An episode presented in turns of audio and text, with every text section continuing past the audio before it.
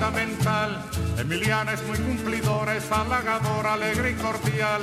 Emiliana no se demora y en la colada siempre es puntual. Si no fuera por Emiliana nos quedaríamos con las ganas de tomar café, de tomar café, de tomar café, de tomar café. Sentido contrario.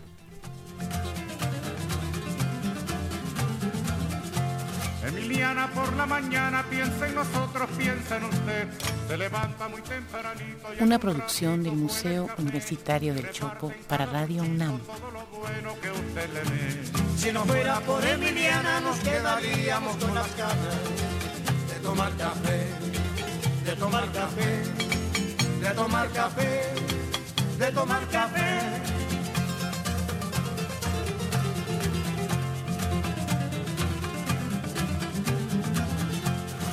Emiliana es como una hermana que nunca, nunca dice que no. Emiliana tiende su mano a cualquier hermano trabajador. Su sonrisa es como la brisa por la mañana en que alumbra el sol. Si no fuera por Emiliana nos quedaríamos con las ganas de tomar café, de tomar café, de tomar café, de tomar café. Sentido contrario.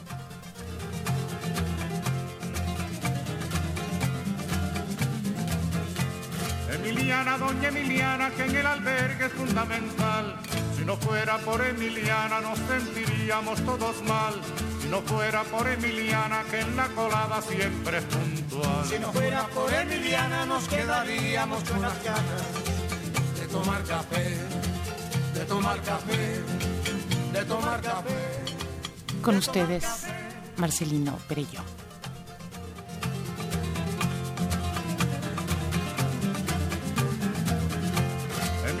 De avanzada, se lo ha ganado con su sudor.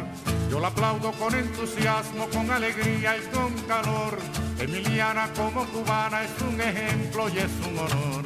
Si no fuera por Emiliana nos quedaríamos con las ganas de tomar café, de tomar café, de tomar café, de tomar café.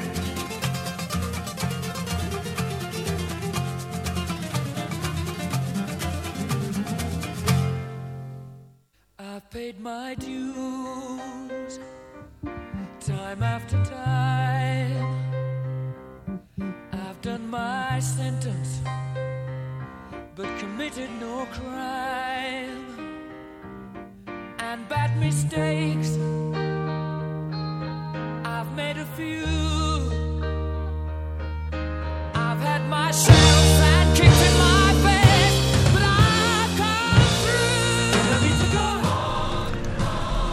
Ahora sí, salmoncillos míos, incrédulos, heréticos.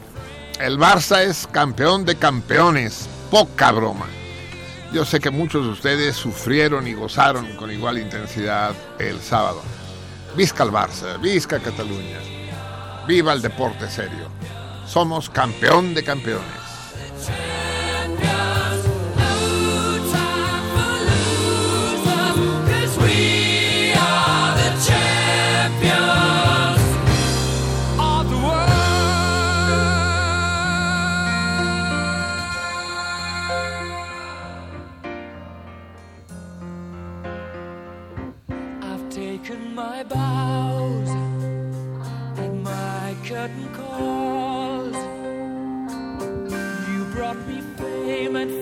And everything that goes with it. I thank you all.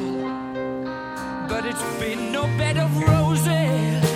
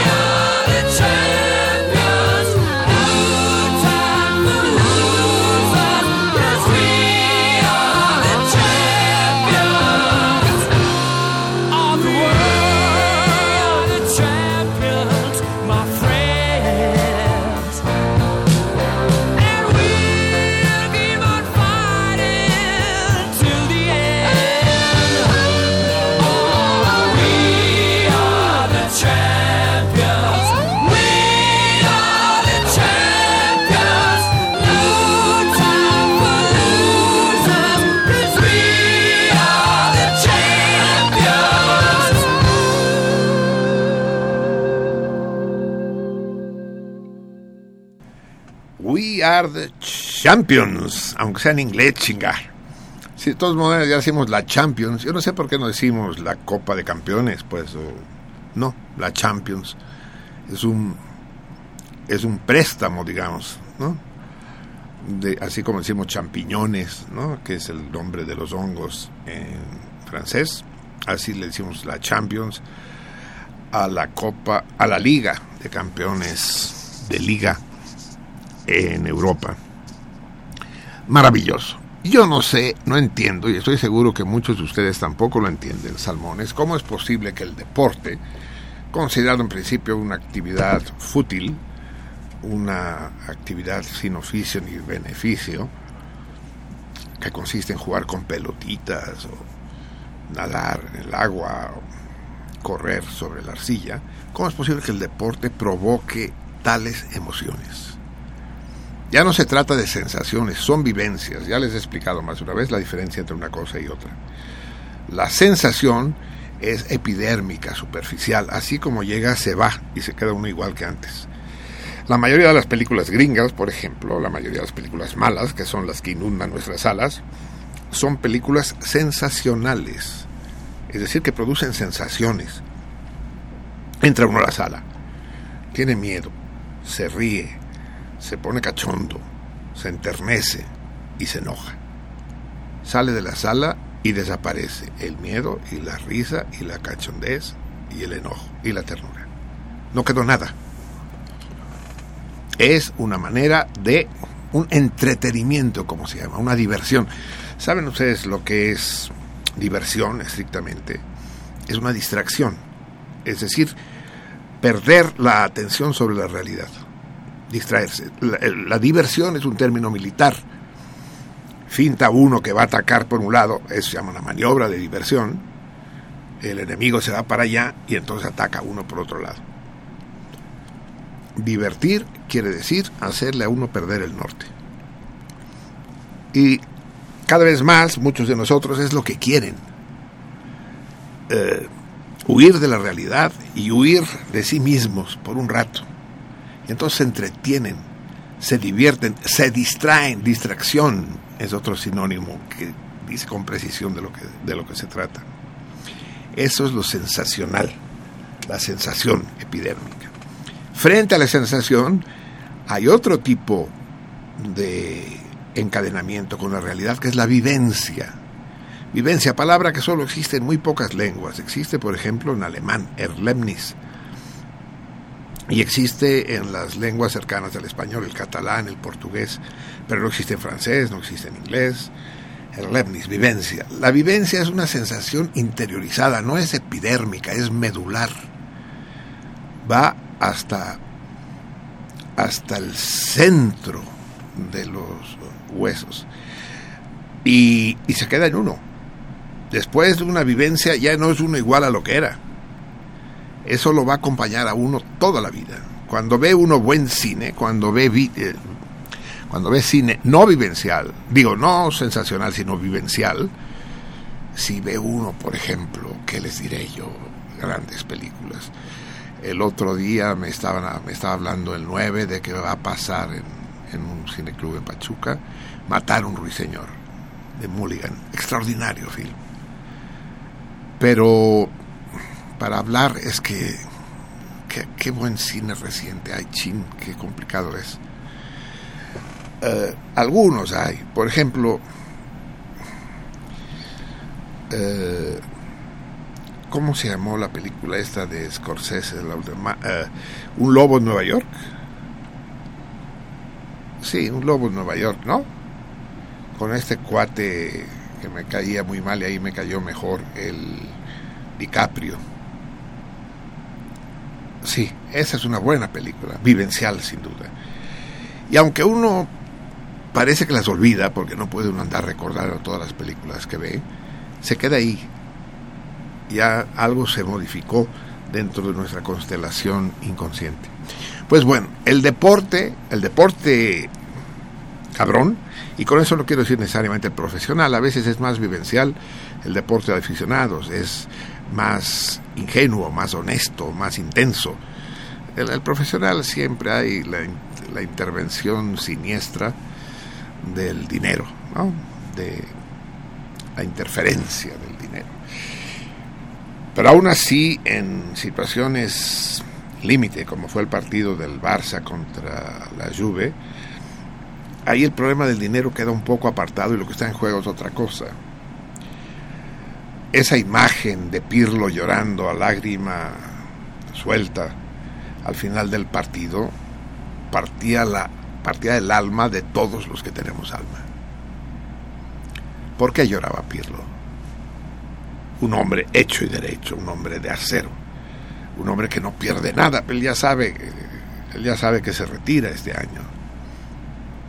Lloraba porque perdió, porque el juego, el juego de la victoria y la derrota es un juego muy en serio. No hay cosa más seria en este mundo que el juego. El juego no es un juego. Y, la euforia que se apoderó de todos nosotros, empezando por los jugadores y siguiendo por los seguidores, no tiene comparación. Tanto más intensa es la euforia cuanto más sufrimos durante el partido, porque sufrimos, me cae. Cuando la Juve marcó su gol, algo muy intenso se apoderó de nosotros, ¿no? Yo tuve que tomar tres alcacelces para regresar los huevos a su lugar. Brutal, brutal. La televisión catalana que cubría el reportaje salió y había gente en los pasillos del estadio que se tenían que haber, se tenían que se tenían, se tuvieron que salir porque no aguantaban los nervios. Había un cuate ahí que se agarraba el corazón, iba de un lado a otro, y una señora que se tapaba la boca, dice, es que no, dice, ¿por qué está aquí señora? Es que no puedo, no puedo, no lo soporto, estoy demasiado nerviosa, no puedo. Y, y se metió tantito a ver y dice, no, no, no. Y le pregunta al doctor cuánto falta y le hizo así con la mano, faltan cinco minutos. Y esos cinco minutos fueron de terror, fueron de fútbol negro. Y finalmente viene el gol del gran, gran, gran, gran, ese escuincle maravilloso que es Neymar. Y entonces viene, por un lado, el, la liberación, el el relajamiento y seguido del gran entusiasmo, del gran goce. ¿no? Es, es, un partido orgiástico y orgásmico para jugar con las palabras, ya que de juegos estamos hablando. La llegada a Barcelona, no sé si la pudieron ver ustedes, la transmitió también la televisión catalana. Pues estaba Barcelona, no media Barcelona, Barcelona y media en las calles. Viejos, niños, catalanes, forasteros, simplemente para verlos pasar 10 segundos, solo para eso. Es un problema clarísimo de idolatría, es decir, es un reflejo antidiluviano. ¿no? En fin, es una enorme alegría que se irá disolviendo a medida que la vida cotidiana la gaste, pero que no desaparecerá de ninguno de nosotros. Cuando, cuando yo tenga oportunidad de hablar con mis nietos todo lo adelante que el destino me permita, les recordaré que yo tuve el privilegio de ver por televisión, aunque sea, el día en que el Barcelona volvió a ganar el triplete. La liga, la copa del hijo de puta aquel y la Champions no sonabas. No sonaba sobre todo porque, ya lo saben ustedes, el Barcelona no es simplemente un equipo de fútbol, lo dijo Muntal, el presidente del Barça, hace años. El Barça es más que un club. Simboliza la lucha contra la dictadura, por ejemplo. El campo del Barça fue cerrado varias veces por la dictadura de Primo de Rivera Suñol, el presidente del Barça en 1936, fue fusilado por los franquistas. Y el himno catalán se cantó por primera vez cuando estaba prohibidísimo en el Camp Nou. Y la rechifla de la que hablamos la semana pasada, con la que fue recibido el reyesito de cartón piedra y el himno español en el Camp Nou, habla por sí mismo de que ahí está pasando alguna cosa, pues que no se reduce simplemente a la competencia deportiva. Las amenazas de los españoles de que iban a castigar al club, a, individualmente a todos aquellos que fueran sorprendidos silbando, a ver cómo iban a hacer, cabrón. No hay cárcel en España para meter a cien mil güeyes. La idiota esta, la no sé qué de Sainz de Santa María, la, la secretaria general del Partido Popular, llegó a proponer, escúchenme bien, llegó a proponer que si se silbaba, que si se humillaban los símbolos nacionales, las comillas corren a cargo de ustedes, eh, se tenía que desalojar el campo. Eso propuso. Es que es de risa loca, pues. Es decir, ¿cómo lo vas a desalojar, querida? Solo con bombardeos aéreos, pues, ¿no? O con, con gases lacrimógenos no basta, pues. Una idiotez total. Total, presentaron la denuncia a la Comisión de Orden y contra el Racismo y la Injusticia y la Comisión de, contra el Orden y la Injusticia dijo, vamos a estudiar el caso, vamos a estudiar el caso. Y ahí seguirán haciéndose pendejos. España es España, los mexicanos lo sabemos bien, lo estamos olvidando, pero lo supimos bien hasta hace poco tiempo. Cuando México recibió a los refugiados españoles, catalanes, vascos y gallegos, sabía lo que hacía no era simplemente una cuestión de solidaridad internacional neutra, sino que recibían a las víctimas de ese enemigo común que fue durante siglos España. Cataluña lleva bajo la bota española 300 años y algunos meses, exactamente los mismos que pasó México bajo la bota española, 300 años. Vamos a ver qué sucede, ya los tendré al corriente, hablaremos con Carlos desde Cataluña, con otros catalanes, porque se acerca el día, el día culminante, el 27 de septiembre, en el que se votará por o contra la independencia. Y eso no podrán impedirlo. Amigos míos, buenas noches, queridos. Aquí estamos, todavía, en la resaca, en la cruda de aquella alegría inmensa para compartirla con todos ustedes. Hoy estamos en el día Barbó 20 Pradal, el mes de los prados, Preral en francés, Preiral, Preiral. Uh, Barbó, puta, ¿en qué pedo se metió mi, mi productor, el 133, con la madre de Barbó. Barbó. Porque puta la Wikipedia en español, pinche Wikipedia, es infumable, cabrón. Yo no sé por qué. Por culpa de los españoles de nuevo. Porque si no metieran la cuchara a los españoles, eso sería mejor. Barbó. Entonces busca Barbó en español, en la Wikipedia española, el 136, y le dice Barbo y entonces cuando yo le pregunto ayer checando cómo iba el programa, dice, ¿qué día es mañana? Dice 21 Pradal. ¿Y qué nombre tiene? Me dice Barbo. Digo, ah, Barbo. Chingón, saca las características, es un pez especial el barbo. Y de repente me pongo a pensar, ¿qué día dijiste? 21. Entonces no puede ser un animal, cabrón. Los animales solo son los múltiplos de 5, que no lo son de 10. Dice, no, sí, bar, Barbó, Barbo. Lo buscamos, sí, y decía, la Wikipedia en español decía, Barbo. Digo, no, no, ni modo que se equivocaran los pinches republicanos franceses, pues no. No es eh, concebible.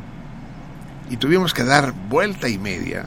Nos pasamos un buen rato ambos para descubrir que Barbo es el antiguo nombre ya ya en desuso, de una flor que actualmente en francés llaman bleuet, bleuet, azulito, azulejo en español. Es el azulejo, o también llamado en español uh, asiano. Asiano, asiano que quiere decir azul. Saben ustedes, ¿no? Los colores que se usan para la impresión a colores en las imprentas, incluso las impresoras de la compu uno de los colores usar el magenta y el cian, que es una forma especialmente intensa de azul. Entonces una florecita azul preciosa, chiquita que crece en los campos de cereales, los campos de trigo, los campos de centeno, y que y que el 133 que tiene esta vertiente médica, sanitaria y misericordiosa que lo caracteriza se empeña siempre en decirme qué usos medicinales tiene, que, pues, qué usos medicinales va a tener esa chingadera. Pero sí encontró que es un antiinflamatorio aplicada sobre los ojos. Bueno, supongo que una especie de té de azulejo o de... Ah, no, porque después se armó otra vez el lío, porque el azulejo además en español es un pájaro, ¿no? Eh, los azulejos de Toronto no se refieren a la flor, sino al pájaro, ¿no? Eh, ¿cómo, dicen los que de Toronto en inglés? A ver, si dejaran de platicar en cabina, eso, esto sería un poema. ¿Cómo se llaman los azulejos de Toronto? A ver, búscamelo en inglés. Ay, ¿por qué se me fue? Pues yo lo sé eso. A ver. Blue Jays. exacto, Blue Jays, Blue Jays, Blue Jays, Blue Jays. Eso, eso es un pájaro, no una flor. Entonces, ni barbo, ni pájaro, ni pez, ni pez, ni pájaro, flor, como corresponde al 21. Así es, se nos viene el verano encima, amigos míos. Uh, dentro de tres días, ¿no? Es el equinoccio de verano. En tres días más tendremos el sol cerca del cenit, bueno, sobre el trópico de Cáncer. No, sobre el Ecuador, ¿qué estoy diciendo? No, es equinoccio, el sol estará sobre el Ecuador, se irá alejando de nosotros hacia el otoño y el invierno. Y los días se nos irán acortando. Empieza el verano. Eh, aunque el verano poca madre para mis salmones que no están aquí, eh, los que están en Mazatlán, los que están en Los Ángeles, los que están en Santiago de Chile. Bueno, allí les, les, llega, el, les llega el invierno, no el verano. Pero aquí en la Ciudad de México el verano está cabrón, porque es la temporada de lluvias entonces lo que es buena para las hierbas no es buena para los humanos, cabrón. Y menos para los humanos que vivimos en la jungla de asfalto. Es complicado todo, la circulación se hace un desmadre. Eh, tiene uno que salir con muchísima anticipación y los que somos incapaces de salir con anticipación llegamos tardísimo a todas partes. ¿Cuándo llegamos? Pero ya está aquí el verano dentro de tres días exactos. Va, vamos a escuchar música, amigos míos. Y escojo para escuchar algo que no tiene nada que ver con todo lo que acabo de decir. El Soweto Blues. Alguna vez lo escuchamos ya hace muchos años. Con la maravillosa, la espléndida, la exuberante Miriam Makiba. No puedo no contarles un poco la historia de Miriam Makiba. Se las he contado 700 veces, pero estoy seguro que ustedes gozan de la misma manera al volverla a escuchar como gozo yo en volverla a decir. Miriam Makiba era una cantante negra, uh, African American, hay que decir. Sí, a ver, si los negros de Estados Unidos son African American, los negros de África, ¿cómo deben ser llamados? African African, supongo, ¿no? Uh, una cantante negra extraordinaria, cantante de blues, y luego evolucionó a estas formas posteriores que nadie sabe qué son, si pop, si... Cada vez que hablo con un amante del rock, ¿qué, qué, qué, qué es esa música? Dice, pues una mezcla de blues con rock progresista, pero también tiene un poco de skank. Y dices, no mames, cabrón, o sea, ¿qué es? No hay manera, se han roto los géneros, las fronteras entre, entre los compartimentos que dividían los diferentes estilos musicales, ya no existen. Miriam Makiba, pues una negra gringa que cantaba de poca madre, se hizo célebre, eso sí lo hemos escuchado aquí varias veces, con el pata pata, da pata pata, en Estados Unidos. Pero entonces tiene la ocurrencia de vincularse del uno de los más brillantes líderes de los Panteras Negras de Malcolm X, es decir, no que de los Panteras Negras Ah, de. Malcolm X. Me lleva la chingada con mis correctores. Eh, la vertiente dura de la lucha, pues no tanto por los derechos civiles, como decía Martin Luther King, sino por, por la libertad e igualdad de los negros en Estados Unidos. Eh, este hombre del que se enamora Miriam Makeba es Stockley Carmichael. ¿Recuerdan ustedes los que tienen oportunidad de recordarlo? Por ejemplo, Puruarán. Cómo eh, la carrera de 200 metros planos en las Olimpiadas de 1968 en México la ganaron dos panteras negras y se subieron al podio con guantes negros en la mano y levantaron el puño mientras sonaba el himno gringo y agacharon la cabeza para no ver la bandera gringa. Esos son los panteras negras. Eh, Martin Luther King, el blandito, y Malcolm X, el duro. Ni a uno le sirvió ser blandito, ni al otro le sirvió ser duro, porque ambos murieron asesinados. Total, que Miriam Makeba y Stockley Carmichael protagonizan la boda del siglo, del siglo XX. Maravilloso. El combatiente revolucionario con la cantante extraordinaria. Fue muy espectacular, mucho. Años después yo asistiría a una boda que yo quise comparar cuando se casaron Eugenia León con Marco Rascón, ¿no? la gran cantante con el gran activista. De Zona 4, ¿no? O como se le llama al- a los lectores de DVDs. ¿Zonas?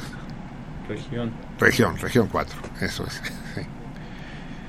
Mis amigos Eugenia León y Marco Rascón. Eh, fue maravilloso.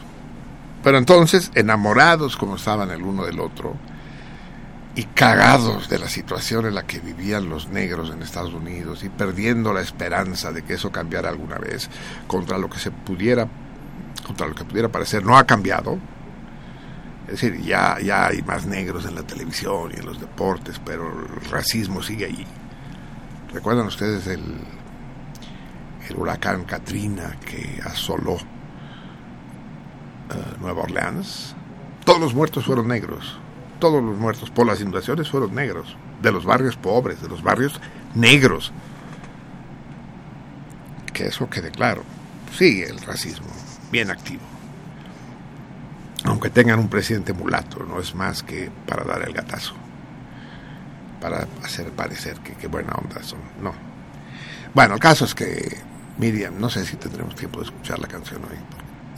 el tiempo se nos está echando encima. Eh, el caso es que Carmichael y Makiba decidieron mandar a la chingada a los gringos. Dijeron, ¿saben qué? Sálvense ustedes, le dijeron a sus hermanos de piel. Nosotros nos pintamos de colores, de color negro. Y se fueron a vivir a África. Se fueron a Ghana, a Liberia. Y, y ahí emprendieron sus actividades respectivas, pues el- la sociología por parte de él, la música por parte de ella. Después de un tiempo, porque la vida es así, la vida es amable y es cruel al mismo tiempo, Carmichael y Makiba acabaron separándose y cada quien siguió caminos separados. Murió primero él y después ella, pero, pero la belleza de su gesto, de ese eh, ensueño que representó su amor y su decisión drástica de liberarse ellos, quedan ahí para siempre. Vamos a escuchar con Miriam Makiba una de sus canciones más emotivas y significativas, Soweto Blues, el blues de Soweto. Soweto es un suburbio de, de Johannesburgo, en el cual la, policía del gobierno blanco realizó una masacre terrible en contra de los negros que manifestaban su descontento, en contra de la población, del pueblo. Y Soweto pasó a la historia como uno de los escenarios de las grandes masacres de la historia. Uh, y Miriam Makiba le dedica esta canción. Han pasado muchos años desde entonces, ha pasado mucha historia. Uh, el régimen blanco fue depuesto y ahora quienes gobiernan son negros, pero la miseria, la opresión y la ignominia siguen reinando sobre las tierras de Sudáfrica. Ese personaje tan ensalzado y admirado que es Nelson Mandela fue un gran hijo de puta. El ser negro y el estar preso no son ninguna virtud, créanmelo. No se vayan con la finta, no somos monjas ni caballeros de la caridad. Ni el ser negro ni el estar en la cárcel es ningún mérito. Es algo que le acontece a unos. Pero la parte oscura, ahora sí que la parte oscura de, de ese líder, porque finalmente fue el líder eh, negro, no está en su piel, sino en, en su alma, en su corazón. Hizo cantidad de cosas, saboteó la Organización de Unidad Africana de mala manera constituyó una especie de mafia, controlaba las apuestas clandestinas con toda la serie de trampas de Sudáfrica. Era una especie de Blatter, pero negro. Eh, nunca simpaticé con Mandela, nunca. Mis, mis, mis, héroes de la liberación africana son otros. Son Leopold Sedar Senghor, Lumumba, Nkrumah, Nkrumah, sí. Agostinho Neto, en fin. Marcelino Pereira en Mozambique, casi, casi homónimos en nombre y apellido. Marcelino Pereira lo conocí, lo conocí en Bucarest y nos reíamos del uno del otro por la paronimia de nuestros nombres. Lo hicieron a un lado cuando vino la descolonización por racistas, por racistas los negros de Mozambique, porque mi tocayo era mulato y ellos no querían un mulato, querían un negro. O sea, el mundo, no es, el mundo es un espejo, amigos. Va, que se callen las sandeces habladas y empiece el ensueño musical. Miriam Makiba, Soweto Blues.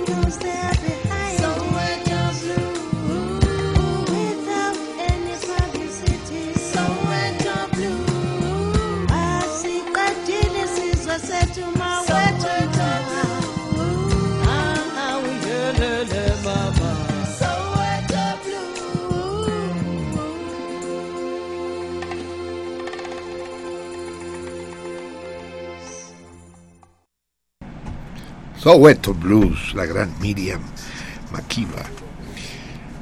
Pues yo pensaba no hablar de las elecciones, ignorarla como lo he ignorado hasta ahora. Eh, ustedes no pueden verlo, pero obviamente, tal como es obligatorio, mis aletas laterales están limpias. No tienen ninguna parte manchada. Mis pulgares no son azules. He tenido que restregármelos para desaparecer, ni he tenido que utilizar la receta que publicó César Berlanga en nuestra página en, en Facebook, que decía que había que cubrirse la yema del dedo pulgar con resistol, esperar que secara y entonces que le, que le pusieran ese dedo sobre el cojinete de tinta y después se quita uno la película de resistol y queda con el dedo limpio. Espero que no hayan tenido que recurrir a ese tipo de trampas. Eh, de hecho, en, la déjenme decirles que la página del programa en, en Facebook se ha vuelto maravillosa, se ha vuelto excelente. Es de un nivel superior por la gente que ahí participa, los comentarios, el estilo, eh, la gracia y la inteligencia. Es magnífica. Yo, es mejor que el programa, vaya, para decirlo en corto. Yo, yo, yo creo que eh, deberíamos dejar de hacer el programa y lanzarnos todos sobre esa página. Lo que pasa es que si nos lanzamos todos la echaríamos a perder. Es muy buena y quiero felicitar aquí a los hacedores de esa página, a los principales responsables, a Walter, Walter Arias, a Tassi, eh, llena de aforismos, y al gran Van Stile, que se encarga de subir los programas. Es bellísima la página. Y por supuesto a todos los participantes, prácticamente a todos, pues no quiero hacer excepciones. Eh, uno de ellos, Kakiko Kufate, que es prolífico como el solo, ha propuesto un juego muy notable. Publica una foto, la foto de un personaje y una fecha, sin decir quién es. Algunos los reconoce uno, depende quién es uno y de quién es el personaje. Otros no, otros digo, ah, chinga, ¿y ahora este quién será? Y, tiene uno que jugar con la fecha. La fecha puede ser de nacimiento o de muerte, pero es una efemérides, sin duda. Un juego magnífico y que enriquece muchísimo la página.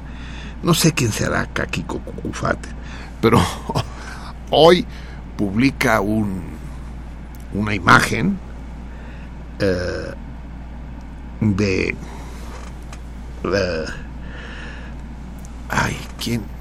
De, de Galeano, sí, es Galeano el que está en la fotografía, y una frase suya que es magnífica y que viene ahora sí que como anillo al dedo. Si votar sirviera para algo, ya estaría prohibido. Qué inteligencia, qué manera tan precisa de decir las cosas.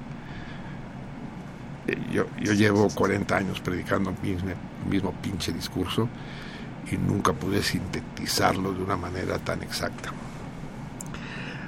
Eh, y hay muchos otros, muchos otros, pero no quiero mencionar. Solo quiero mencionar, incluso apunté sus nombres porque lo merecen, aquellos que subieron fotografías con los, con los pulgares limpios. Sé, me consta, porque les tengo confianza, que esos pulgares limpios fotografiados fueron de la misma noche de las elecciones o más tardar del día siguiente.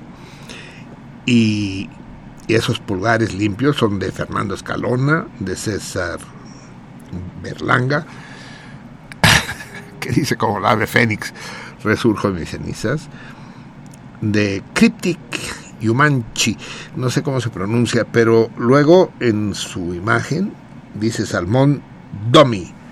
Entonces no sé si es Cryptic Yumanchi, que es muy activo en la página, o es Salmón Domi. Y Raúl Martínez. Ellos cuatro, sí, mostrar la prueba fehaciente de que no habían caído en la celada ignominiosa de las famosas elecciones. Está a punto, vamos a hacer una fiesta cuando lleguemos a ser mil en la página, ¿no? Pues eso va a ser ya creo que la semana que viene. Ya somos 990 y, y es muy recomendable. Les aseguro que aquellos de ustedes que no... Algunos detestan Facebook y no se van a meter nunca. Eh, pero, por ejemplo, eh, sin duda Eduardo Venner, uno de los más brillantes salmones, que quiere la grabación del programa en el que homenajeamos a su mamá recién fallecida. Y le digo, pues bájala de, de la página de, de Facebook. Dice, no, a Facebook yo no entro. Bueno, para que bajes el programa, dice, no, no entro. Dice, órale, cabrón. Tiene carácter el Venner. Mañana lo voy a ver, lo voy a conocer en persona, la mirada en la mirada, para darle la grabación del programa de hace 15 días. Bien, ello habiendo sido dicho, ah, también el tlacuache, se me olvidó. el tlacuache sí, sí muestra un dedo pintado, pero es el dedo medio, acompañado del índice y del anular doblados en un signo fálico y obsceno muy adecuado a la situación. Y ese sí está manchado pero supongo que no está manchado por el cojinete de la casilla, sino como alusión directa. el gran y el provocador del tlacuache. Bien, entonces yo decía, pues no quiero hablar de las elecciones, ¿hablar qué? Pero finalmente, si puede uno hacer pedazos de algo, ¿por qué no, por qué no arremeter, pues? Eh, eso que dice Galeano, si votar sirviera para algo, pues yo tengo que contradecirlo porque sí sirve el voto, sirve para desenmascarar la estupidez de una sociedad que no se reconoce a sí misma. Veamos, ya saben ustedes que Cuauhtémoc Blanco es el futuro alcalde de Cuernavaca. Cuernavaca no es cualquier población, ¿eh? No es cualquier pueblo bicicletero es una población, tanto por el número de habitantes como por su situación geográfica uh, y estratégica, una ciudad importantísima. Los, los tenochcas, ya saben que yo no soy chilango, soy tenochca, los tenochcas, suerte tenemos de la cercanía de Cuernavaca, la Ciudad de México no sería lo que es sin, sin esa joya un poco maltratada que tenemos a menos de una hora de camino. Uh, pues Cuauhtémoc Blanco va a ser alcalde de la ciudad. Y uno dice, es inconcebible, cabrón. ¿Cómo es posible? Pues no se admiren tanto, amigos míos, no se admiren tanto. Esos son los mecanismos democráticos y esa es la gente de la democracia. Uh, los otros candidatos no eran mucho mejores que Cuauhtémoc, se los aseguro. La desgracia de Cuauhtémoc es que aparte de ser oligofrénico, uh, esa oligofrenia se hace pública y obscena, pues. Se muestra a los cuatro vientos. Pero, pero los otros candidatos no están muy por arriba de Cuauhtémoc Blanco, no nos hagamos ilusiones. Es, por ejemplo, un poco ridícula, el berrin, es ridículo, el berrinche que hace Javier Sicilia, diciendo, ¿cómo es posible que hayan votado por este inútil, inculto, eh, inhábil, torpe, no sé cuántas cosas le dice, y se enoja? Yo le preguntaría a Javier Sicilia, ¿contra quién te enojas, amigo mío? ¿Contra quién? ¿Contra Cuauhtémoc Blanco? ¿Qué es peor? ¿Cuauhtémoc Blanco o los que votaron por Cuauhtémoc Blanco? Y más allá, como les digo, yo no conozco a los otros candidatos, pero les puedo asegurar, pongo la mano en el fuego, de que no son mucho mejores que Cuauhtémoc Blanco. Al menos Cuauhtémoc Blanco tiene una ingenuidad, una torpeza tan evidentes que incluso provocan una cierta ternura. Como aquella vez que dice, y no se olviden de votar por el PRD. Ay, no, perdón, por el PSD. El PSD, Partido Socialdemócrata. No mamen, ¿qué es eso? O sea, ni ortografía saben, son dignos de Cuauhtémoc Blanco porque ponen PSD como si so socialdemócrata fueran dos palabras, partido, social, demócrata, sin saber que socialdemócrata es una sola palabra, es la socialdemocracia, en una palabra, es el PS debería ser. No, PSD. En manos de esa gente están, bueno, están aquellos güeyes. Nosotros estamos en manos de otros igual o peores, no se, no se escandalicen. Partido Social, Demócrata. Es como si dijeran Partido Revolución, Ario. Eh, Partido Revolución, eh, Coalición, Revolución, Aria. Eso, Aria, como, como los de Hitler. Eh, payasada infame. Pero les digo, no es Cuauhtémoc Blanco, es el sistema entero, es la organización, es el juego del poder, son los que se dejan ir. ¿Por qué vota la gente? Porque votó más gente de lo que yo me esperaba, eso me entristece. Yo me esperaba que votara poca gente. El número de votantes fue relativamente alto, 47%, sobre un censo de 74 mil, que representa el 45%. De todos modos, ganamos los que no participamos. Representamos el 53%. Somos más que la suma de todo lo que obtuvo los partidos. Pero, pero no ganamos, cuidado. Aquí quiero hacer esta precisión para que no nos hagamos bolas. Yo y los que y los que tenemos los pulgares limpios no nos abstuvimos, ¿eh?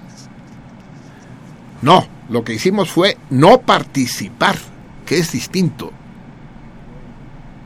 Es decir, los que se abstuvieron fueron los que fueron a votar en blanco. El voto en blanco, el voto en blanco, ese sí es una abstención.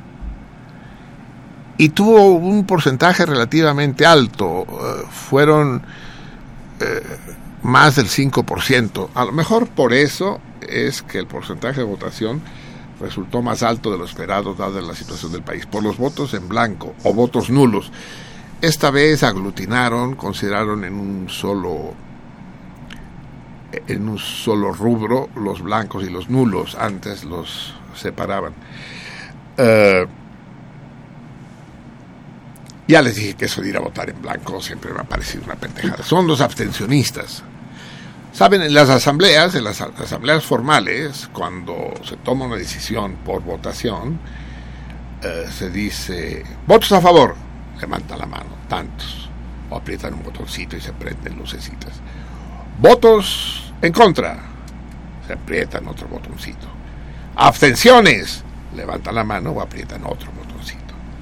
O sea, los que participan en la elección votan a favor o eligen un candidato, votan por un candidato, uh, votan en contra, votan por otro, o simplemente no votan, pero manifiestan que no votan, que son los votos en blanco. Esa es la abstención los que ni nos acercamos a las casillas, esos no participamos, no nos dio la gana de participar, hacernos cómplices de esa payasada inmunda. Que quede claro. Yo tal vez algún día de mi vida votaré cuando crea, bueno, cuando tenga credencial de elector y cuando crea que tiene algún sentido. Mientras de momento les puedo decir, no cuenten conmigo. Y Javier Sicilia, con quien deberías enojarte, es contigo mismo, que crees en la democracia y que por eso te irrita que ese hijo tarado de la, de la civilidad eh, tenga comportamientos que a ti no te gustan. Eso de que tus críticas a la personalidad de, de, Cuau tendrías que haberlo dicho antes, a ver quién te escuchaba. A lo mejor hubieras impedido que ganara. Me dicen que a los mítines de, Cuauhtémoc Blanco iba un chingo de gente, pero no a escuchar lo que decía, que no, no era particularmente apasionante, sino a que les firmara balones, que todos iban con su balón de fútbol y que terminado el mitin, por fin podían descansar y entonces se formaban en fila para que nuestro ídolo firmara balones. Así es. Eh, si, si se gobernara con los pies, cosa que Cuauhtémoc hará sin duda, seguro lo hará mejor que con la cabeza. A lo mejor nos regala alguna cuautemiña simbólica. Pero no se acaba ahí el drama, ni en Carmen Salinas, ni en Omar Fierro. Omar Fierro, Omar Fierro se llama, el actor de telenovelas ese, el Carita, que fue candidato en Acapulco por el por, ¿cómo se llama ese partido que se fue por la coladera, que se fue a la verga? El, el Partido Humanista, ¿no? Y sacó mil votos en Acapulco. Yo me pregunto, ¿quién chingada madre son esos mil que votaron por Omar Fierro y por el Partido Humanista? Pero Carmen Salinas ganó, ¿eh? Poca broma.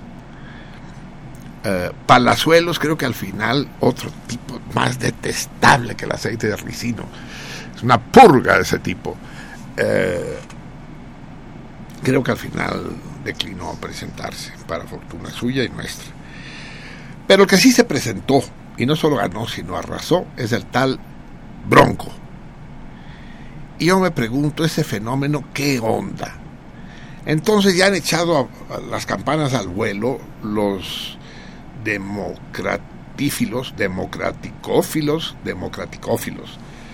De que para que vean que terminó con la partidocracia y se logró que el pueblo independiente. Mis huevos. Esa es una pinche grilla organizada con fuerzas oscuras, oscuras de adeveras, que sostuvieron esa candidatura y que siguió un plan bien estudiado y con un chingo de lana y de estrategas detrás.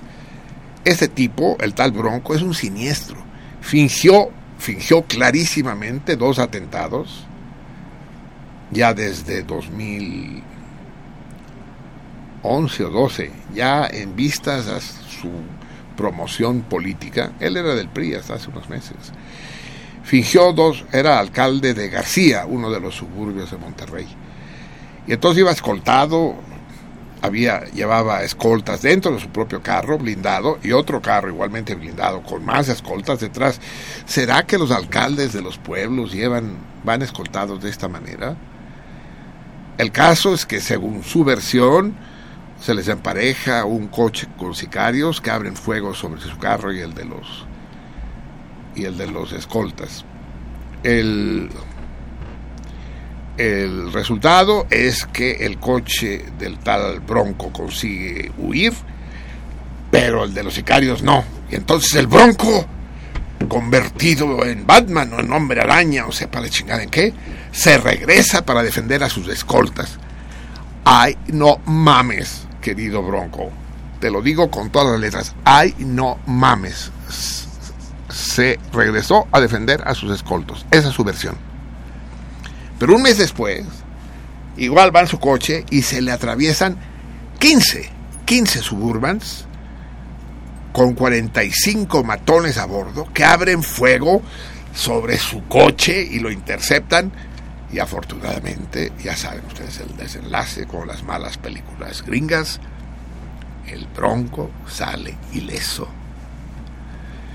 ¿Quién está detrás del Bronco? ¿Quién armó todo eso? He escuchado más de una versión, según es que es el propio PRI, en una maniobra, ahora sí de diversión.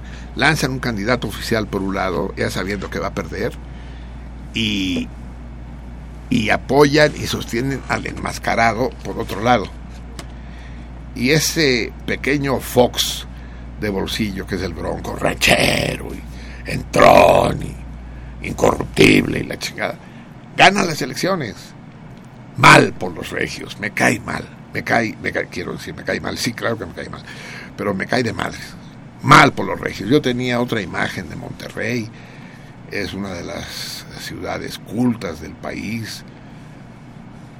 Está el Tecnológico de Monterrey, está el, el Museo de Arte Moderno de Monterrey. Pues no, cabrón.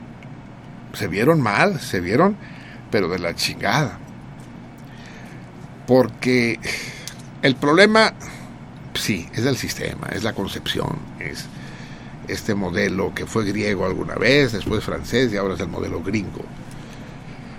La democracia. La democracia que lo que se propone es la alternancia en el poder. ¿Y por qué quieren los gringos la alternancia en el poder? La quieren para que no haya líderes. Porque en seis años, que dura un sexenio en México, o en cuatro, que duran los cuatrienios en otros países, no se pueden construir liderazgos. Liderazgos similares, qué sé yo, a los de De Gaulle en Francia, a los, a los de Mao en China, a los de Tito en Yugoslavia, a los de Fidel en Cuba. Eso es liderazgo. Pero eso los Ataturk en Turquía, eso los gringos no quieren. Saddam Hussein en Irak, en fin, liderazgos.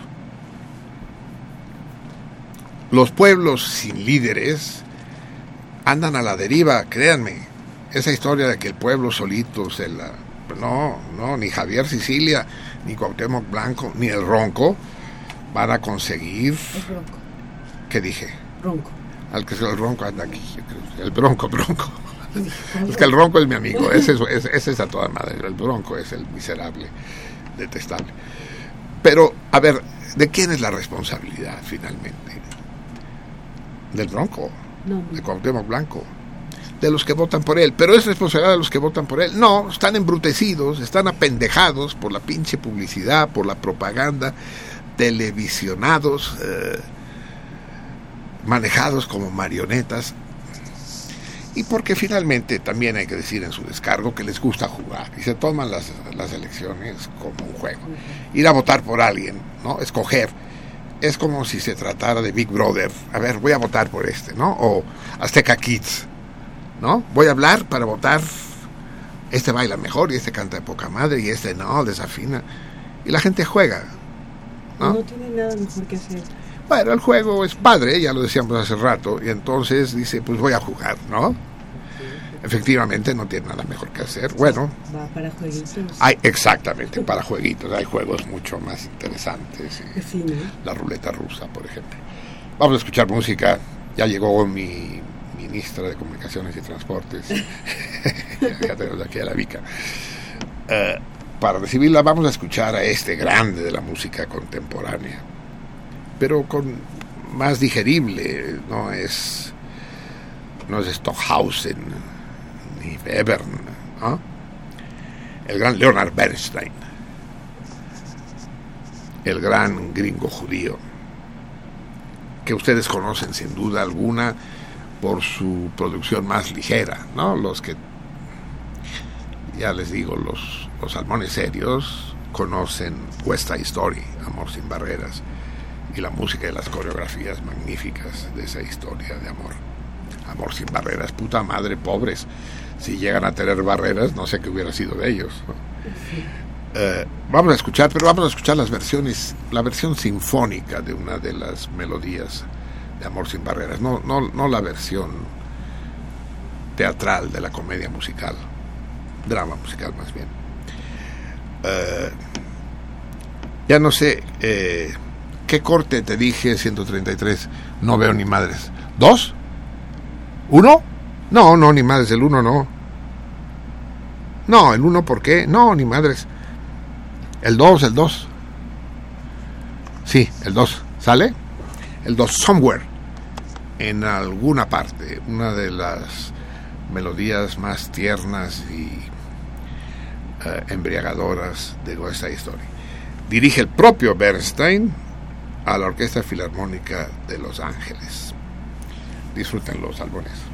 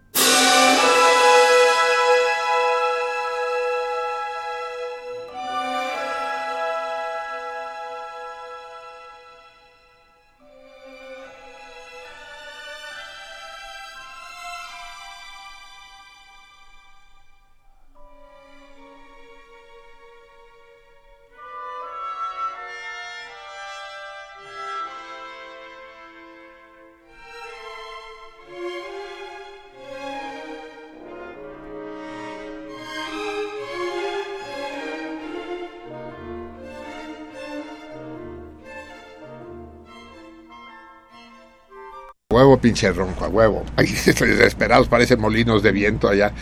Sí, es que se estaba despidiendo del ronco que vino a visitarnos y nos trajo una obra de arte que hizo él mismo cuando estaba ahí en el reclusorio norte. Que tengo un chingo de trabajos de estos que me han hecho los presos. Al ronco ya lo soltaron, lo, lo enchironaron por andar clavándose bolsos en el Sanborns. y le cayeron. Nos vemos, Ronquito. Cuídate cuando vayas al Sanborns. El gran Ronco. El, el jefe del sector Lumpen del 68. De los golpeadores cabrones. Y también llega a visitarnos el gran Martín Catalán. Grande no solo por su apellido, que ya con eso tendría, sino grande por la calidad de este viejo antiguo salmón. ¿Hace cuánto que eres salmón, Martín? Ya tiene como 12 años. 12, o sea, casi desde el mero principio. Sí. Ya hemos envejecido juntos tú y yo, remontando la corriente. Bien amigos, ya son las 11 y 10 y siguiendo mi promesa vamos a ocuparnos de toritos y correspondencia.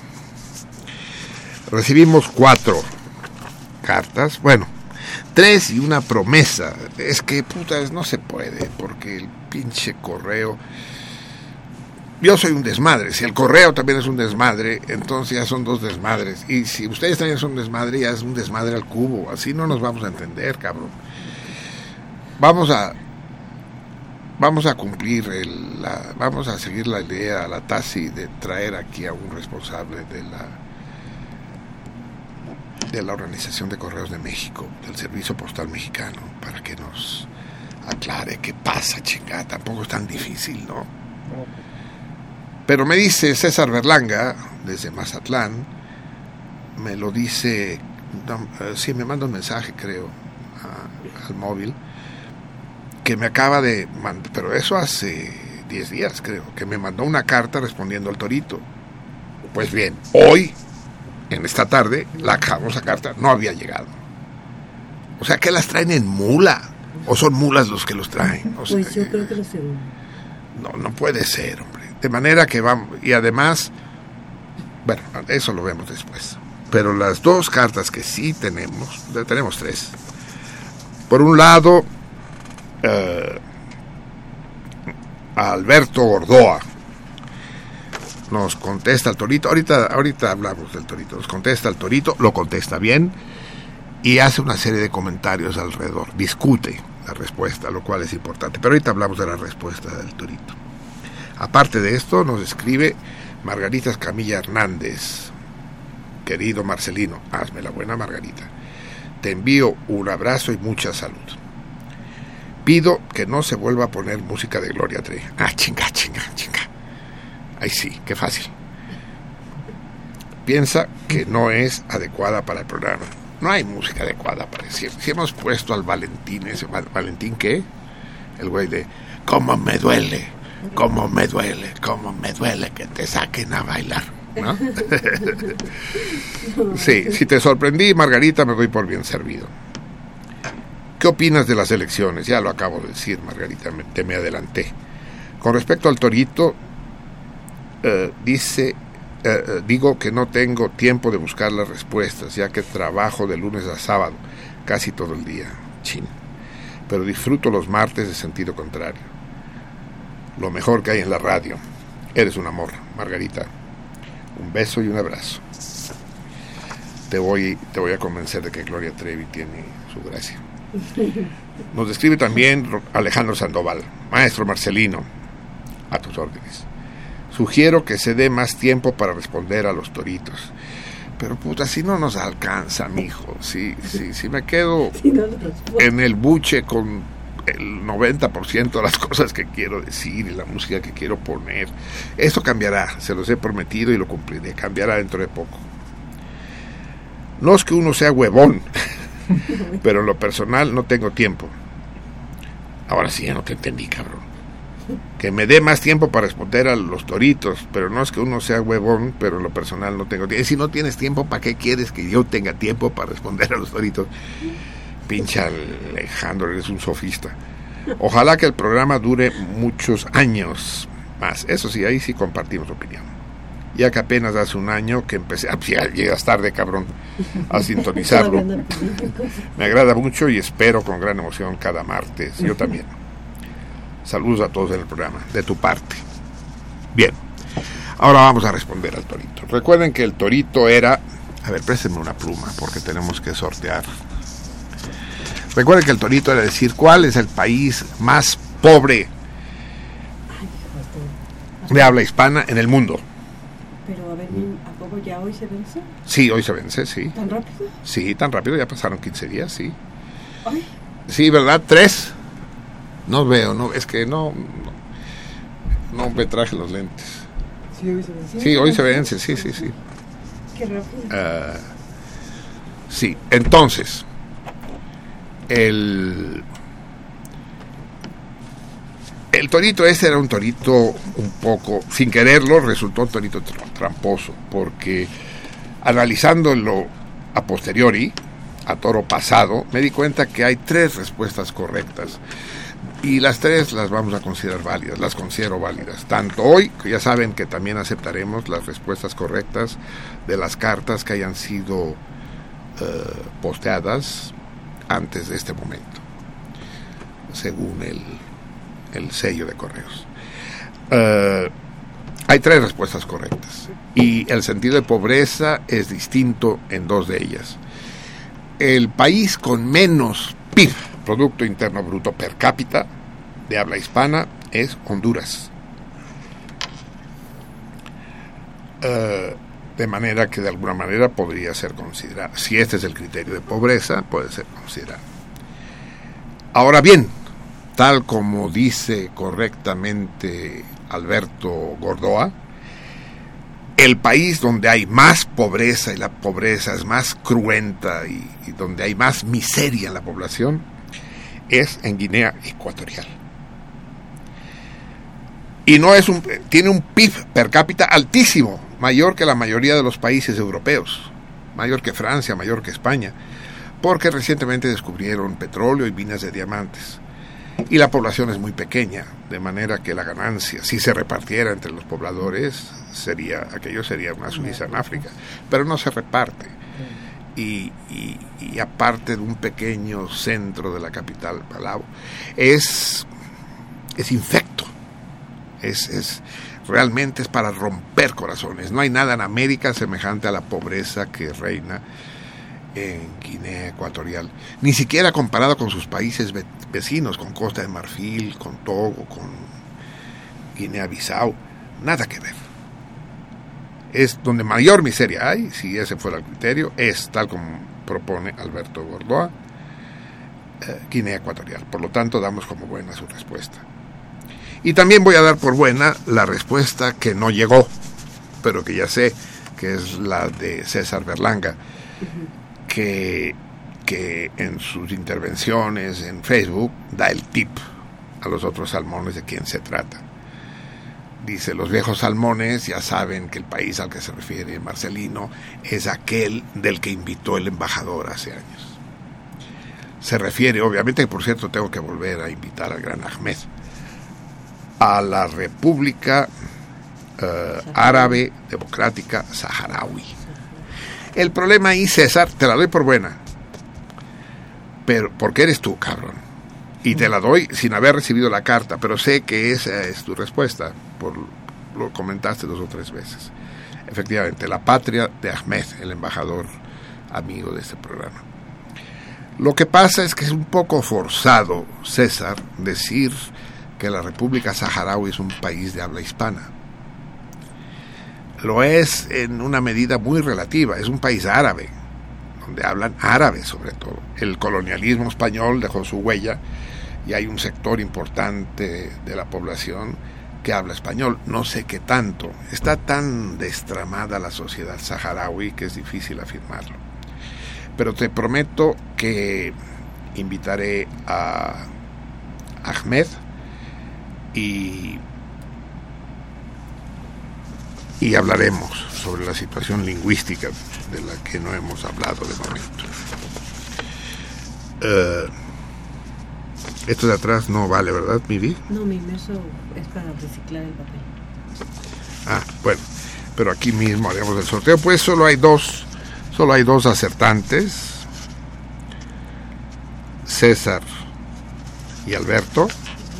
Y ganan el lote de libros de colofón. No por cierto, eh, de todos los ganadores que tienen sus lotes de libros aquí en el Departamento de Cultura de Radio UNAM, eh, no sé si todos han venido a recoger sus premios. Tres, asómate. Nada más falta uno porque lo. ¿Quién? Falta uno porque lo recoge. Di- dime, dime el nombre. Eh, No lo tengo. ¿No lo tienes aquí? Ah, ve, ve, búscalo y me lo dices. Son dos, son dos los que no han recogido sus paquetes. Ahí están. Si no pueden, por ejemplo, el caso de Tassi. Tassi no ha venido por el suyo, ¿verdad, Tres? ¿En serio? Sí. Ahí ya se, ahí ya, ya se lo entregué. Ah, ya se lo entregaste. No podía venir y ya se lo entregaste. Infórmame, cabrón. ¿Quién es el jefe aquí, güey? Va. Está aquí todo el mundo se manda solo, chinga. Sí. Ah, se ha perdido el respeto a los mayores en este mundo, sí. Bien, entonces creo que pero hay otro paquete que no ha sido recogido. Pues bien, el lote de libros son magníficos, ¿eh? Los libros que nos regala Colofón son verdaderos tesoros. Tanto como pisapapeles, como si no tiene uno otra cosa que hacer y los lee uno. Porque son hermosos por fuera y, apasionantes los textos. Muy bien. Va entre Alberto. Por cierto, por cierto, que César ganó una cena en el Orfeo Catalá. Y. Pero César está en Mazatlán. así Entonces le transfiere su regalo a la potranca de las arboledas, eh, a Lucía Villarreal. Pero yo, Lucía, ¿me estás escuchando, hija? Eh, no tengo tu teléfono para ponernos de acuerdo. Eh, ma- súbelo. Ah, no, no lo puedes subir. Mándamelo a mi correo. Eso. Pero mi, el problema es que ya no hay Orfeo. No, el problema es que no hay Orfeo, pero sustituiremos el Orfeo por algún otro restaurante. Conseguiremos que la cena sea en el Racó o ya veremos dónde. Sí, tenemos que resolver eso, porque ya les dije, el premio del Orfeo en este momento está congelado. Aunque porque... los premios no son transferibles. No, pero siendo César y Lucía, esta vez sí lo transferiremos. Eh, que se enojó la Lucía porque en lugar de decir que era de las arboledas, dije que era de la Florida. No, no, la potranca es de las arboledas. ¿Qué, qué, qué haría una potranca entre flores? No, no, en las árbol- entre árboles. Bien, vamos a ver quién es el que gana el nuevo lote de colofón. ¿Este Di- es el ganador? Sí. Hay una letra escrita, una inicial. Ah, que yo dije, yo dije, no puede ser. Am, Ay, una letra escrita. Sí, mujer, Ay, una letra no grande. entiendo. A ver, No sé, no le entiendo nada. aquí está. ¿Qué es eso, mi? ¿Y qué es eso? No sabe lo que es, va a creer que estamos haciendo trampa. ¿Esto no es una letra? Sí. ¿Qué letra es? No, pero no, no la ponga de lado, mujer. Ah, ¿es Así. así? Sí, Ah, es una C. es una C. Lleva la chingada, sí. Eso de tener eh, asistentes analfabetas. es, No, ni me inventes. es una C de César. ¿En serio? Eso No sé cuántos toritos ha ganado el César, pero has vuelto a ganar. Eh, Salmón Mazatleco. Y, y entonces, eh, bueno, aquí tendrás tu lote de libros esperando que vengas lo más pronto posible a recogerlo. O si quieres, te hacemos un resumen por internet y me los quedo yo. Muy bien. Amigos míos, son las 11 de la noche con 23 minutos. Y es el momento de plantear el nuevo torito de esta quincena. Es bien simple de exponer. No sé qué tan simple de resolver. Ustedes conocen el lenguaje vulgar mexicano, sin duda. Si son salmones y me escuchan a menudo a mí, pues lo conocen. díganme la expresión a huevo. A huevo conocen el lenguaje popular mexicano. ¿Pertenece al lenguaje popular mexicano? ¿Es una expresión vulgar? ¿Es una grosería? ¿Es, eh, es una palabra eh, escatológica? ¿Puede uno decirle a huevo a una señora elegante que acaba de conocer? Dice, me gustaría eh, que viniera usted a visitarnos. A huevo, señora. ¿Puede uno usarla en ese sentido? ¿O solo se utiliza, eh, es una expresión barrio bajera, aquí entre nos, entre conocidos, entre estudiantes, entre... ¿Eh? Díganme, ¿aparece, por ejemplo, en el diccionario de la Real Academia la expresión a huevo? ¿Sí? Bueno, en, las- en- el diccionario solo aparecen palabras, no expresiones, pero pero huevo en ese sentido, de a huevo. Y con sus variantes, por mis huevos, por mi huevo. No, déjenme, no, no quiero hacer los bolos. A huevo, la expresión a huevo. Es una expresión culta o vulgar. Y tanto en un caso como en el otro, contéstenme con claridad, ¿no? Tienen, pues no, 15 días, en 15 días tengo que haber recibido yo la respuesta. Eh, y recuerden que solo admito respuestas eh, escritas por correo. Vamos a irnos cuando nos quedan ya pocos minutos, amigos míos. Eh, quiero que escuchemos, a ver si tengo tiempo de traducírselas, pero todos me despido ya de una vez para terminar con la música. Amigos, ha sido un, el placer de siempre, el placer de cada semana. Muchas gracias a todos ustedes, a los que están aquí en el estudio de cabina, Martín Catalán, que se repita a menudo. Eh, no veo quién más está. El premio esta vez va a ser una comida para dos personas, comida o cena, en el Rafaelos, el- en el Rafaelos de San Ángel. El nombre de la persona que no ha recogido su premio, Juan Guzmán. Juan Guzmán. Juan Guzmán. Juan Guzmán. Juan Guzmán, ponte pilas porque ya ves en qué plan anda nuestra ministra y te va a cancelar el premio si no vienes rápido por él. Sí, Sí, sí, yo sí. así es. Bien, vamos a escuchar una hermosísima canción. Bueno, primero me acabo de despedir. Un abrazo para todos ustedes. Que tengan una magnífica noche.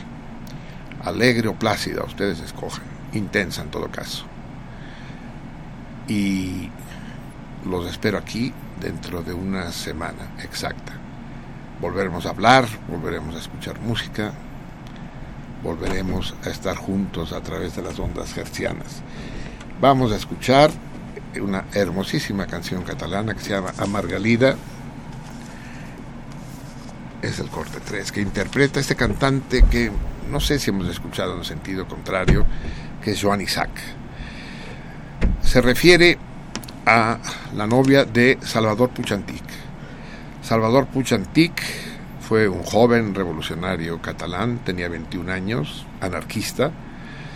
Cuando participó en el asalto de un banco, intervino la policía, fue llevado a un estacionamiento cercano, empezaron a golpearlo y Salvador, que iba armado, tuvo manera de sacar la pistola y matar a uno de los policías, al menos esa es la versión oficial.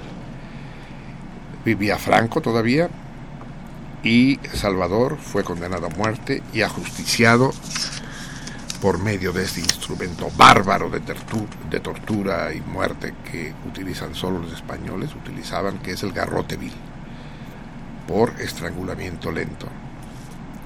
Eh, fue el último ajusticiado a garrote en el Estado español. Este joven idealista revolucionario. Dicen que su, abogado dice que estaba a punto de obtener la amnistía, pero en esos días fue cuando se cometió el atentado en contra del primer ministro Carrero Blanco y entonces a modo de venganza de, de patada de ahogado, venganza no sé contra quién, Franco eh, ordenó que se ejecutara, que se ejecutara a, a este símbolo de la juventud idealista, generosa y comprometida. Escuchemos la bella y melancólica canción que Joan Isaac dedica a su novia, Margalida.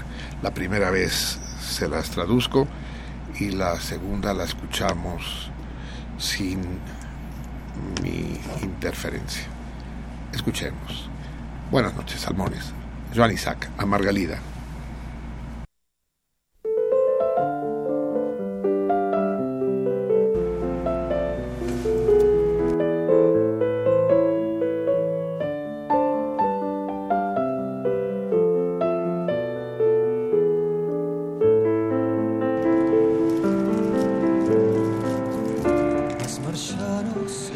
Te fuiste no sé dónde. no pude seguir tus pasos. No, no nos dejaste escuchar, dejándonos solo la memoria de tu sonrisa. Pero espero, Margarida, si el canto te llega, tómalo como un beso. Grita el nombre de tu amante. Bandera negra en el corazón.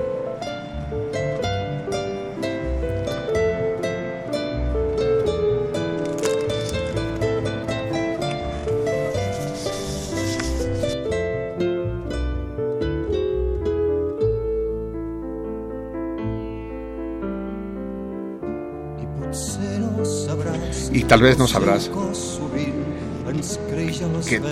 que tu, corazón a menudo nos crece en las venas. Y al leer su gesto, nos conmueven las lágrimas de la historia. No sé dónde estás, Margalida, pero el canto si te llega, tómalo como un beso. Grita el nombre de tu amante. Bandera negra en el corazón.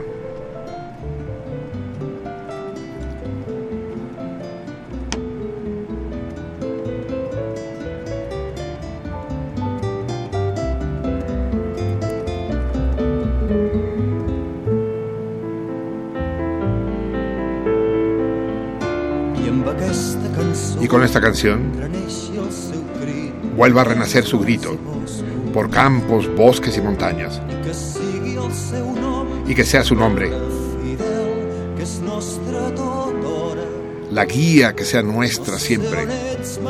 No sé dónde estás, Margalida, pero el canto si te llega, tómalo como un beso.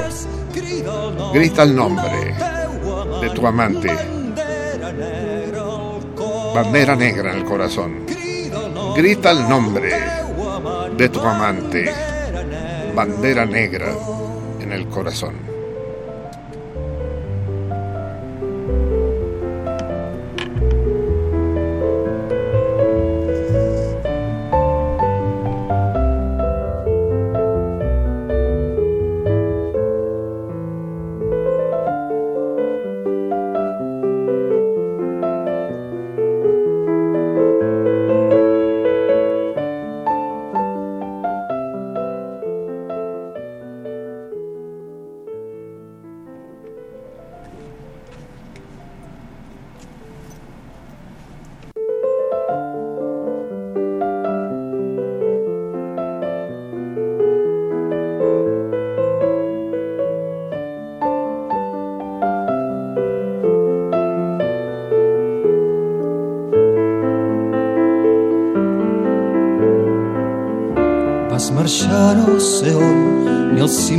Les aus no et saben les passes. Vas volar sense dir res, deixant-nos només el cant del teu riure. No sé on ets, Margalida, però el cant si t'arriba, pren-lo com un bes. Crida el nom del teu amant,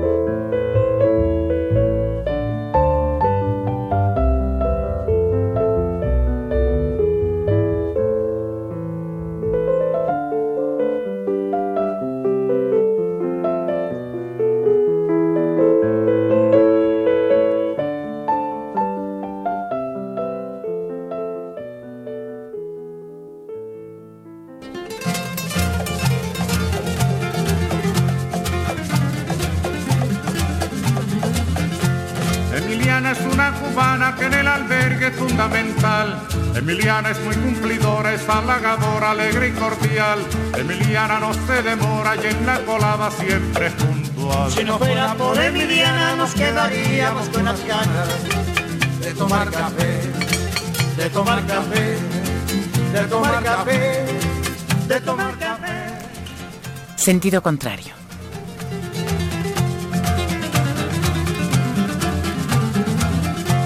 Emiliana por la mañana piensa en nosotros, piensa en usted. Se levanta muy tempranito y en un ratito cuela el café y reparte en cada buchito todo lo bueno que usted le dé.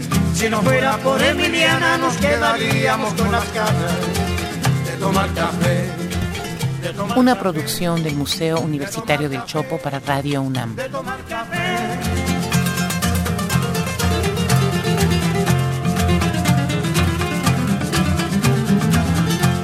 Emiliana es como una hermana que nunca, nunca dice que no. Emiliana tiende su mano a cualquier hermano trabajador. Su sonrisa es como la brisa por la mañana en que alumbra el sol. Si no fuera por Emiliana nos quedaríamos con las ganas de tomar café, de tomar café, de tomar, Sentido contrario.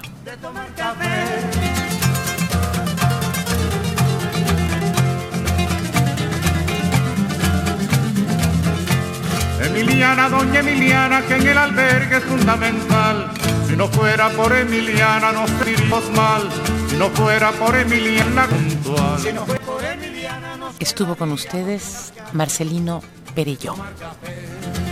de tomar café, de,